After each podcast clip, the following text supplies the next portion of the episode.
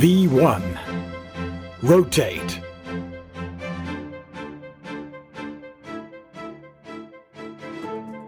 Mein heutiger Gast hat einige der wichtigsten Entscheidungen in seinem Leben in der Luft getroffen. Nicht als Pilot oder an Bord eines Flugzeugs, aber in einer Sportart, die wie keine andere mit der Luft in Verbindung steht, nämlich als Skispringer. Martin Koch war Olympiasieger, er war Weltmeister, Juniorenweltmeister, er hat Weltcupspringen gewonnen.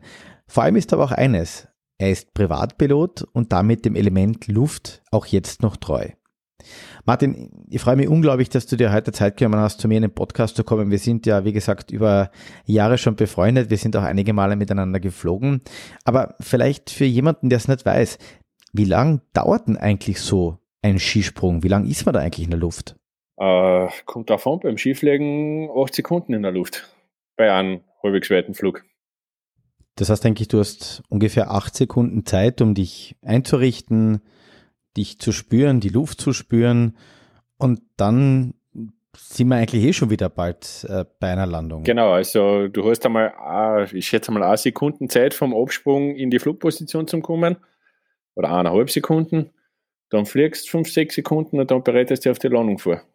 Du, wie lange fühlen sich diese fünf oder sechs Sekunden dann eigentlich äh, an? Das kommt wahrscheinlich darauf an, ob du einen guten oder schlechten Sprung hast, oder? Ich gerade sagen, ja, das kommt, kommt echt drauf an. Also wenn du einen guten Sprung hast, bei mir war es immer so, ein guter Skiflug zum Beispiel, da, da kommt davor, es bleibt die Zeit stehen. Also es ist wirklich, du springst aus und dann geht's Slow Motion und auf einmal bist du, bist du Herr der Lage, du bist Pilot im wahrsten Sinne des Wortes. Bei einem schlechten Sprung kämpfst du acht Sekunden. Also das ist wirklich nur äh, Manövermanagement. Was tue ich, dass man nicht auf die Pappen hat? Das war jetzt sehr bildlich erklärt, aber wie fühlt sich eigentlich so ein guter Sprung an? Boah, schwer zu erklären. Am, am leichtesten kannst du vergleichen mit, mit, einem, mit einem Surfer, der was auf der Welle drauf ist, genau am Scheitelpunkt, dass er nicht vorn drüber kippt, aber mit der Welle mitfährt. Also es ist, bei einem richtig guten Sprung spürst du nichts. Du merkst, du wirst schnell, du merkst, du gleitest, äh, du hast ein Medium unter dir, die Luft, aber du, du hast keinen Druck und, und keinen Widerstand. Also es ist eigentlich ein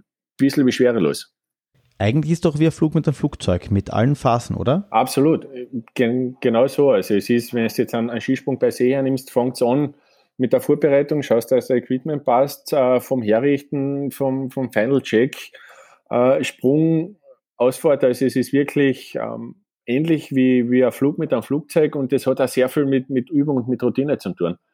Weil eine Frage, die ich immer kriege, ist, äh, oder was die Leute immer sagen, ist, ich mir viel auf die Chancen und traue mir nicht einmal da oben schauen. Ich kann mir nicht vorstellen, wie man, wie man einen Plan jetzt ja schieflegen kann. Für mich, ich habe das 30 Jahre oder fast 30 Jahre lang gemacht, für mich ist das ganz normal. Also wie wenn sich ein, ein vor der Pension stehender Linienpilot in ein Flugzeug einsetzt, für den ist das nichts Neues. Wenn da ein, ein Passagier vor ins Cockpit geht, der kennt sich überhaupt nicht aus. Also es ist Routine, es ist Übung. Ähm, zu einer gewissen Art und Weise muss es auch auf der Persönlichkeit angeboren sein, weil sonst startet es wahrscheinlich nicht. Vielleicht bleiben wir noch ganz kurz in der Materie. Was mich wirklich interessiert ist, wie viel Fläche liegt denn eigentlich auf äh, oder an, besser gesagt?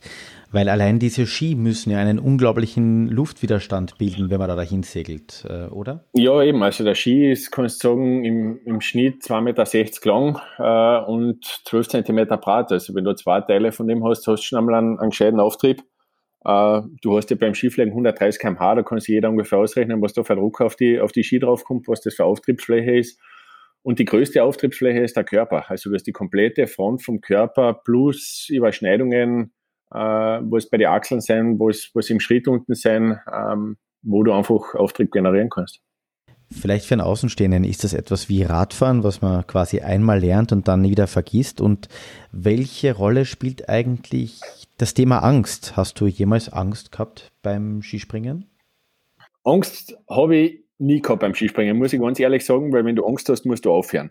Äh, Angst heißt, dass du die Druck ziehst, dass du nicht 100% gibst, dass du Fehler machst. Respekt ist immer dabei und das ist ein ganz wichtiger Punkt, dass, dass du Respekt dabei hast, weil wenn, wenn du Respekt vor dem Medium Luft nicht hast, vor der Geschwindigkeit, vor dem, was passieren kann, vor der Chancen per se, ähm, wärst leichtsinnig und spürst den ja. Eines von den von die elementaren Sachen beim Skispringen ist ja, man muss ich, muss leider gestehen, dass ich eigentlich kein prädestinierter Skispringer war. Ich war nie gut, per se vom Körperlichen her. Ich war viel zu groß äh, langen Oberkörper. Ich war nicht der Schnellste, ich habe nicht am meisten Sprungkraft gehabt, aber was ich gehabt habe, besser wie jeder andere, äh, war Gefühl. Das heißt, ich habe gespürt, was macht die Luft, was kann die Luft. Ähm, und auf das war ich immer aufmerksam und deswegen hat es, glaube ich, so gut funktioniert. Wir sind ja einige Male miteinander geflogen und für mich war das immer ganz faszinierend, dass wenn du in dieses Flugzeug eingestiegen bist, obwohl du vielleicht monatelang nicht geflogen bist, du warst wieder in dein Element. Stimmt das? Ja, na, das merke ich ja. Also ich, leider Gottes seit meine Tochter auf die Welt gekommen ist, komme ich nicht mehr ganz so viel zum Fliegen. Äh, aber es ist jedes Mal, wenn ich in Maschine sitze, einerseits die, die Ähnlichkeit zum Skispringen ist die Vorbereitung, was ich mache. Das heißt, wenn ich, wenn ich Skispringen gehe, habe ich, habe ich, bevor ich springe, schon einen Plan im Kopf, was werde ich jetzt machen, was tue ich, was muss ich machen. Das gleiche mache ich beim Fliegen auch. Und andererseits ist natürlich das, das Gefühl für die Luft. Das heißt, ich weiß nicht warum. Ähm, ich denke auch bei größeren Flieger wird es dann nicht mehr so sein, aber bei den kleinen Flieger, was ich fliege, äh, spürst du einfach mehr. Du hast das, das Gerät, äh, das du steuerst, einfach anders unter Kontrolle. Du kannst äh, feinfühlig äh, manövrieren, du kannst in eine Position bringen, du kannst äh, Turbulenzen ausgleichen oder Luftkräfte ausgleichen und ich denke, dass das vom, vom Skispringen halt schon ein großer Bonus ist. Wie bist du eigentlich zur Fliegerei gekommen? Ich kann mir das gar nicht mehr erinnern. Zufall. Ich wollte eigentlich nie äh, Pilot werden oder, oder einen Flugschein machen. Aber der Morgenstern Thomas hat in 2008 damals gesagt, er möchte ihn machen bei den Flying Bulls und so super und lässig. Und gesagt, aha, ja, gratuliere. Äh, und zwei Wochen später ist er gekommen, ob er nicht mitmachen möchte, weil er mag das nicht allein machen. Dann habe ich gesagt, ja, ist kein Problem. Äh, schau ich mal an. Und dann haben wir in einem halben Jahr den, den PPL gemacht mit dem, mit dem Funken und allem drum und dran. Und das hat mir immer getaugt und ich bin froh, dass ich es machen habe dürfen. Ja, was waren denn eigentlich so die ersten Schritte für dich und wie ist es damit gegangen? Weil vielleicht haben sich da einige ja gedacht, da kommt jetzt ein absolutes Naturtalent daher. Äh, waren das die Landungen? Wobei ähm, bei den Landungen gehe ich einmal davon aus, das hast du ganz gut hinkriegt, oder? Ja, bis jetzt schon. Also halbwegs geglückt nach jede. Äh, am meisten Probleme, und das bereitet mir jetzt noch am meisten Probleme oder Respekt, habe ich wirklich vor, bei der Flugplanung vom, vom Wetter weil ich da eher, man, ich kenne es vom Skispringen, da bist du den, dem Wind und den Naturgewalten noch mehr ausgesetzt wie am Flugzeit. Aber speziell bei uns, wenn ich jetzt da noch in Süden runterfliege und ich weiß, es könnte ein Gewitter geben am Abend, ich bin den ganzen Tag unter Strom. Also das war, war immer schon ein bisschen mehr Achillesferse beim Fliegen oder vielleicht auch die gute Seiten, weil das Wichtigste ist ja wieder heil runterkommen, dass ich da wirklich äh, am meisten Respekt noch habe. Was mich natürlich etwas interessiert, wie war dein erster Soloflug? Weil deinen ersten Soloflug hast du ja Jahre vorher als Skispringer gehabt und plötzlich bist du quasi erneut in einer Situation, wo du auf dich allein gestellt bist. Das muss sich doch komisch anfühlen, oder? Ja, es war unerwartet eigentlich. Also der Fluglehrer, den ich gehabt habe bei den Flying Bulls damals, ich weiß gar nicht, wie viele Stunde es war, aber es war nicht, nicht wahnsinnig, äh, bin noch nicht wahnsinnig oft auf der linken Seite gesessen. Dann sind wir nach Riedhause geflogen und da gesagt, jetzt landen wir mal und steig aus und sag, aber du bleibst im Flieger und fliegst. Jetzt hat man ein Funkgerät in die Hand gedruckt äh, und das gegangen. Es war, da ist mal richtig die Düsen gegangen, aber es war einerseits eine unglaubliche Angst. Hebt der Flieger jetzt an ab, was mache ich, wenn oben irgendwas ist, äh, kann ich wieder landen, aber gleichzeitig ein, ein richtig lässiges Gefühl, weil das erste Mal selbst Pilot bist und kein, kein Backup mehr hast und Verantwortung mehr musst. Also es war wirklich sehr prägend damals. Vielleicht kurz zu einem etwas ernsteren Thema Umweltschutz, Ökologie. Die ganze Luftfahrt weltweit steht still. Hast du das Gefühl, dass wir einem Hobby oder einer Leidenschaft nachgehen, die es in Zukunft in der Form nicht mehr geben wird? Äh, gute Frage. Du, ich denke, das Fliegen ähm, oder die, die allgemeine Luftfahrt als, als Transportmittel, wenn man es einmal so bezeichnen kann, jetzt Passagiere und, und Waren, ja, mal wegkriegen wirst. Also insofern, wenn das das wird bleiben. Natürlich ist, ist der, der ökologische Faktor, der, der ökologische Fingerabdruck äh, ein bisschen verheerend und ich habe auch schon oft gehört, ja, du fliegst in der Gegend um, scheißt ja nichts um, äh, um die Umwelt. Mit CO2-Ausstoß. Mit CO2-Ausstoß, genau, ja. Aber ich denke, dass die Privatfliegerei per se ein Bruchteil von dem ist. Ich meine, wir fliegen jetzt auch nicht ähm, keine Ahnung, 534 Mal äh, im Jahr irgendwo über den Atlantik oder sonst irgendwas. Also von dem her denke ich, dass, dass die Umweltbilanz in der Privatfliegerei äh, vertretbar ist, sage ich mal so. Ähm, Zivilfliegerei denke ich, dass, dass in Zukunft natürlich Alternativen her müssen, aber ich denke, es ist eines der sichersten Transportmittel und eines der besten Transportmittel immer noch und wird es bleiben. Ja, wahrscheinlich muss jeder von uns zugeben, dass er mindestens einmal mit der Ryanair oder mit EasyJet oder wie sie auch alle heißen, um einen Euro unbedingt irgendwo hinfliegen wollte. Äh, das darf man vielleicht nicht vergessen. Wenn du selbst fliegst als Passagier, auf was legst du eigentlich da besonderen Wert? Mein, mein allererster Flug in einem Flugzeug war mit 14 Jahren nach Japan um. Da habe ich ein, ein kaltes Essen gekriegt, weil ich nicht gewusst habe, was ich bestelle. Seitdem easy im Flieger nichts mehr. Also das Essen ist mir relativ wurscht, muss ich ganz ehrlich sagen. Nein, ich muss ganz echt sagen, ich lege beim Fliegen Wert auf Qualität. Ich meine, ich bin jetzt kein, kein Business-Class-Passagier, weil mir das Geld einfach nicht wert ist, dass ich mit dem fliege, aber ich möchte mit einer Fluglinie fliegen, wo ich weiß, da kriege ich Qualität, wenn ich hinten drin sitze. Da sind die Mitarbeiter gut drauf, weil sie ein bisschen was gezahlt kriegen, weil sie nicht äh, für einen Hungerlohn irgendwo hinfliegen müssen und sie einen, einen Kollektivvertrag unterwerfen müssen, der einfach nicht geht. Ähm, und wo es einfach passt. Seitenhieb Richtung Lauda und Ryanair? Ungefähr, ja. Aber es ist wirklich so. Also ich finde, äh, ich kenne oder habe in meiner Karriere viele Flugbegleiter und Flugbegleiterinnen kennengelernt, viele Piloten, Co-Piloten und so weiter. Ähm, und ich finde, es ist in eine falsche Richtung gegangen. Es ist ein, ein Gewerbe, wo die Leute einmal mit Stolz erfüllt waren, dass sie das tun haben dürfen. Äh, und jetzt bist du in der untersten Schublade. Also von dem her denke ich, dass da sich was ändern muss, dass der, der Mensch per se das auch wieder wertschätzt, durch die Luft zu fliegen äh, was er da für eine Geräte unterm Hintern hat. Das ist ja ein Wunderwerk Techniker, was keiner mehr anschaut. Von dem her finde ich, hat da ein bisschen mehr Augenmerk wieder auf, auf die Wertigkeit von dem Ganzen gelegt. Wenn du jetzt deine Karriere als Privatpilot anschaust, gibt es etwas, was du dir aus dem Cockpit mitgenommen hast? Vielleicht ähm, Verantwortungsbewusstsein oder halt eine gute Vorbereitung oder halt den Fokus? Ja, und nicht fahrlässig werden. Nicht leicht, leichtsinnig werden, sagen wir mal so. Ich meine, wenn du jetzt die Ausbildung machst, wie gesagt, der, der Thomas Mangelstein und die haben den dann, glaube ich, in vier Monaten durchgedruckt oder was. Und du bist da auf der Katana geflogen, das war schon, das habe ich besser bedienen können wie mein Autoradio damals. Ähm, und da machst halt sehr leicht Fehler, weil da denkst, ja, passt schon, machen wir schon, geht schon und da kontrolliere ich nicht so genau oder sonst irgendwas. Und das ist eine Lektion, die mir das Fliegen gelernt hat. Ähm, auch wenn es Sachen noch so gut kannst, Sicherheit, Routine äh, und abschicken, weil beim Fliegen machst du normalerweise nur einmal einen Fehler. Jetzt ist es so, dass jeder Mensch Fehler macht. Das passiert dir, das passiert mir. Wie gehst du mit äh, Fehlern um? Und, und noch einmal, wie gesagt, äh, dir sind sicher auch schon Fehler im Cockpit passiert, oder? Ja, natürlich, natürlich. Also, äh, wenn irgendwann einmal ein Check irgendwas nicht gemacht hast oder wenn, wenn jetzt zum Beispiel, ich fliege normalerweise im Winter nicht, leider Gottes nicht, äh, weil ich mit dem OF sehr viel unterwegs bin und früher als Springer auch noch. Das heißt, äh, von November bis März, April war bei mir immer Sense. Äh, und danach bin ich meistens zu einem Fluglehrer gegangen, in Salzburg damals eben noch zu meinem ehemaligen Fluglehrer und der hat mir permanent irgendwo eine Sicherung ausgezogen, einfach um schauen, ob du aufmerksam bist. Und ich habe sie permanent natürlich nicht erkannt, dass du jetzt an der Sicherung heraus war. Also es sind wirklich Sachen, oder, oder irgendwo einmal durch ein Wetter durchgeflogen, wo es nicht unbedingt hätte sein müssen, oder wo du da denkst, oh, du, wenn du jetzt noch fünf Minuten später gewesen warst, dann war das haarig geworden, die, Situation. Äh, aber wie gesagt, ich probiere es zu vermeiden und dadurch, dass ich so wenig fliege, vermeide ich es am meistens. Gibt es eigentlich eine Persönlichkeit oder einen Menschen, mit dem du gerne mal einen Flug verbringen würdest oder ein Flugzeug oder ein Cockpit, in dem du gern sitzen würdest? Äh, in einem Cockpit sitzen, also ich bin einmal mit dem Hannes auch mitgeflogen, was sehr cool war, muss ich ganz ehrlich sagen. Äh, aber was mir am reizen hat, war an, an, an Jetfliegen. Also wirklich an so Eurofighter Liga oder keine Ahnung, was es da gibt, so ein Gerät einmal selber zu steuern, weil es ist ja, wenn du, wenn du Passagier bist oder auch wenn du nur Co-Pilot bist, ist es anders, wie wenn du den Knüppel selber in der Hand hast und das Gerät selber steuerst. Das ist von der Aufmerksamkeit was anderes und du spürst es anders. Und deswegen, das Flugzeug, sowas darf ich gerne mal fliegen. Ja, sehr interessant, dass du den Hannes Ach ansprichst. Ähm, die meisten werden ihn kennen. Die, die ihn nicht kennen, er war Red Bull Air Race Pilot, ist leider bei einem Hubschrauberunfall tödlich verunglückt. Ähm, wie, wie war der Hannes Ach als Mensch und, und wie war das, ähm, mit dem da unterwegs ja. zu sein?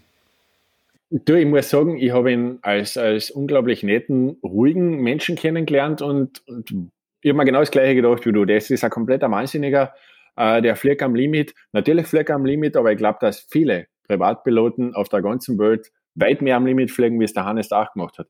Der hat seine Maschine gekonnt, der hat sein Können gekonnt, der hat gewusst, was er tut und ist da an seine Grenzen gegangen und nicht drüber raus. Also alles, was der gemacht hat, war in einem gewissen Maße kontrolliert. Wir sind auch da geflogen. Natürlich ist er mit mir jetzt nicht die Wahnsinnssachen geflogen, dass er noch einen Flieger putzen muss, weil man das Essen mit aufkommt. Aber wir haben schon viele Sachen gemacht und der hat mir gesagt, vor dem Weg fliegen, du hörst auf mich. Wenn ich da sage, schau dorthin, schau dahin, schau dahin, äh, machst das, weil dann kannst du auf die, auf die Sachen ein bisschen einstellen, was ich fliege. Und der war wirklich akkurat, äh, hat immer gesagt, schau rechts auf, schau runter, schau links, schau hinter. Äh, von dem her, er weiß, was er tut, er war unglaublich ruhig und deswegen glaube ich, er ist ein super Pilot. Wie kann man sich das eigentlich von der Belastung her vorstellen? Es war wirklich, sowas habe ich davor und danach noch nie erlebt. Erstens die, die Beschleunigung, was der Flieger hat, ist, ist ein Wahnsinn und, und die Kräfte. Man, es ist ja natürlich, wenn du jetzt aus einem Looping fliegst oder Schrauben fliegst, dann, dann ruckt es dir nach Seiten, aber die Richtungsänderungen, also die, die unglaublich, der war wie agil wie, wie, wie ein Falke, keine Ahnung. Also ich bin mir da drinnen vorgekommen wie eine, wie eine Flipperkugel. Mit, mit einer Belastung, dass die in Sitzheine druckt, dass du denkst, du wärst da nie mehr rausgekommen aus dem Sessel. Also es war wirklich schwerst beeindruckend und wie gesagt, der ist mit mir Touristenprogramm geflogen. Also wenn er, wenn er da richtig Gas gibt und so wie es ja beim Air fliegen, wo er wirklich mit dem Druckanzug fliegt und eigene Atemtechnik hat, dass ihm die Pumpen nicht ausgeht, dann muss das noch einmal viel Ärger sein. Ja. Ich kann mich noch genau erinnern, wie du wieder der erstes Weltcup-Springen gewonnen hast. Ich glaube, ich habe mich damals mehr gefreut ja. als du die. Ähm, aber wenn man Profis und sehr gute Profis anschaut, was ist der Unterschied? Ich glaube, der Unterschied, ich meine, natürlich der Unterschied zwischen einem Sportler und einem Spitzensportler sicherlich Talent. Was, was gegeben ist, was da nicht, nicht kaufen kannst, ist, ist natürlich Fleiß, Ehrgeiz.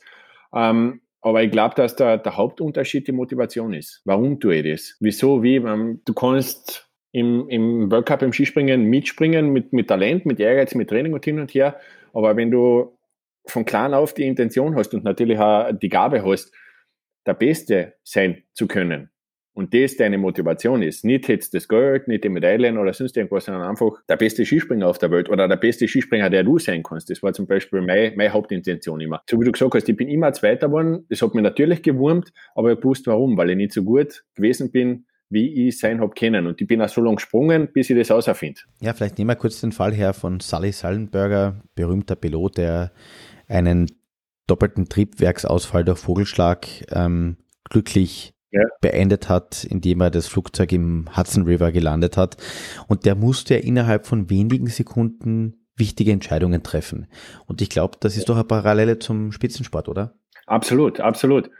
Ähm, weil ich glaube, dass es, keine Ahnung, hunderte, tausende Piloten gibt, die das theoretisch auch können. Nur in der Situation war wahrscheinlich er der Einzige auf der Welt gewesen, der das schaffen hätte können. Und meiner Meinung nach, oder für mich als Spitzensportler, und ich glaube, dass es ihm in der Situation genauso gegangen ist oder gehen hat müssen, ist Vertrauen. Vertrauen in die. Das war für mich lange Zeit der Hemmschuh, dass ich im Einzel Abos gewinne, weil wenn du im Team springst, hast du drei andere noch dabei. Und natürlich musst du deine Leistung bringen. Aber du weißt, du bist in einem Kollektiv, du springst zu viert. Und wenn jeder seine Leistung bringt, dann sind wir gut. Und wenn ich jetzt vielleicht nicht so gut bin oder, oder wenn ich jetzt einmal drei Meter kürzer bin, habe ich noch drei andere, die fangen mich auf und da habe ich dann meine Bestleistung gebracht, weil ich wusste okay, ich bin in einem sicheren Umfeld und ich kann Gas geben. Und das habe ich beim Einzel nicht gehabt. Ich bin beim Einzel oft als erster oben gesessen, nach dem ersten Durchgang, springen hat leider zwei Durchgänge. Äh, und, und vor dem zweiten Durchgang äh, sind dann Leute vor dir, wie ein Adam Malisch, wie ein Jane Ahonen, wie ein Noriaki Kasai. Und du denkst, okay, eigentlich nicht dazu. Die sind viel besser wie. Und in dem Moment, wo du das denkst, vertraust du denen immer und triffst die falsche Entscheidung. Und irgendwann bin ich einmal in Harau war das oben gesessen und habe mir gedacht, so, und jetzt kann da kommen, wer will, das ist Skifliegen, da bin ich gut und ich, ich gewinne das heute. Und genau so war es. Und da hat es dann irgendwann einmal Klick gemacht. Und warum hast du eigentlich aufgehört? Hat es da einen Moment gegeben, wo du selber gedacht hast, das war es jetzt für mich? Äh, ja, äh, wie ich vorher gesagt habe, ich, ich bin nie Skispringer geworden, um Olympiasieger zu werden oder Weltmeister zu werden. Ich bin, bin Skispringer geworden, natürlich, weil es mir Spaß gemacht hat, weil ich es gut kennen habe. Ich habe sonst eigentlich nichts kennen, außer Skispringen. Äh, ich habe alles probiert, aber ich war eigentlich überall am Pfeifen. Ähm, und Skispringen hat mir Spaß gemacht. Und irgendwann einmal habe ich gemerkt, wo ich dann im Weltcup gekommen bin, mit 16 Jahren im Weltcup gekommen, da geht was. Du kannst was. Aber bei jedem Springen, was ich gehabt habe, habe ich Fehler gemacht. Am Anfang viel mehr, äh, zum Schluss immer weniger. Und ich wollte wirklich aufhören, wenn ich weiß, es war ein Wettkampf, wo ich sage, besser kann ich nicht mehr Skispringen. Besser kann ich nicht mehr werden, egal was passiert. Und dann war die Skiflug-WM 2012 in Vikersund. Und ich habe mir vorher vorgenommen, das habe ich keinem gesagt, äh, wenn der Wettkampf dort ist, wenn ich da Skiflug-Weltmeister wäre, äh, hör ich auf. Da hat es mir dann leider aufgestellt und ich bin Dritter geworden. Dann habe ich noch zwei Jahre zugehängt. Äh, und in den zwei Jahren habe ich es wirklich geschafft, dass ich einen Wettkampf gehabt habe im Plan jetzt, auch, wo ich gewusst habe, okay, besser geht nicht mehr. Und das war meine Entscheidung dann nach 16 Jahren Weltcup. Ich bin des Wettkämpfens müde und hör auf. Gibt es etwas, was du weitergeben möchtest, wenn jetzt nach dir jemand nachkommt und sagt, das möchte ich auch so machen? Was ich weitergeben möchte? Schwierige Frage. Deswegen bin ich kein Trainer geworden. Ähm, weil ich glaube, ich noch ein bisschen einen anderen Zugang habe, weil ich eben den Zugang habe, dass Skispringen, bei mir war es halt so, und ich glaube, dass bei jedem, der was im, im World Cup weiter vorne ist, also das ist, das ist eine Leidenschaft, das ist eine Passion, das ist kein Beruf, das ist nicht was, was man macht, weil man, weil man Geld will, weil man berühmt werden will oder sonst irgendwas, das ist eine Passion. Sonst darfst du das, glaube ich, nicht auf die nehmen.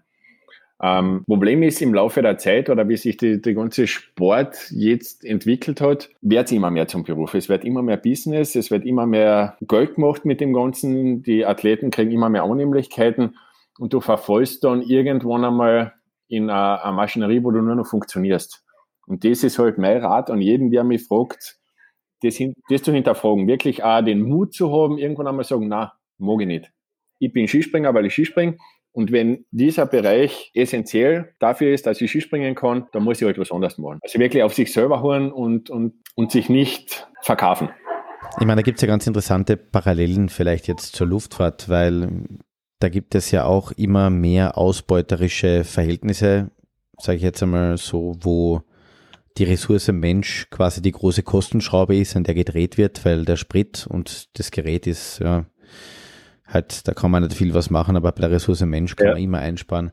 Ähm, ja, wie, wie, wie siehst du das eigentlich und ähm, gibt es da eine Möglichkeit, auch aus dem Teufelskreis vielleicht auszubrechen? Weil natürlich, die Tickets werden Eben. immer billiger und das wollen auch alle, aber irgendwo muss immer Schluss sein, oder? Eben. Du musst halt da, ich meine, entweder du, du machst das Radl mit, so wie es, bei mir lange Zeit war, dass ich gesagt habe, okay, ich gehe halt dann meinen eigenen Weg. Äh, oder du musst wirklich den Mut haben und sagen, im Fliegen geht es noch leichter wie im Skispringen. Okay, dann bin ich halt kein Pilot mehr.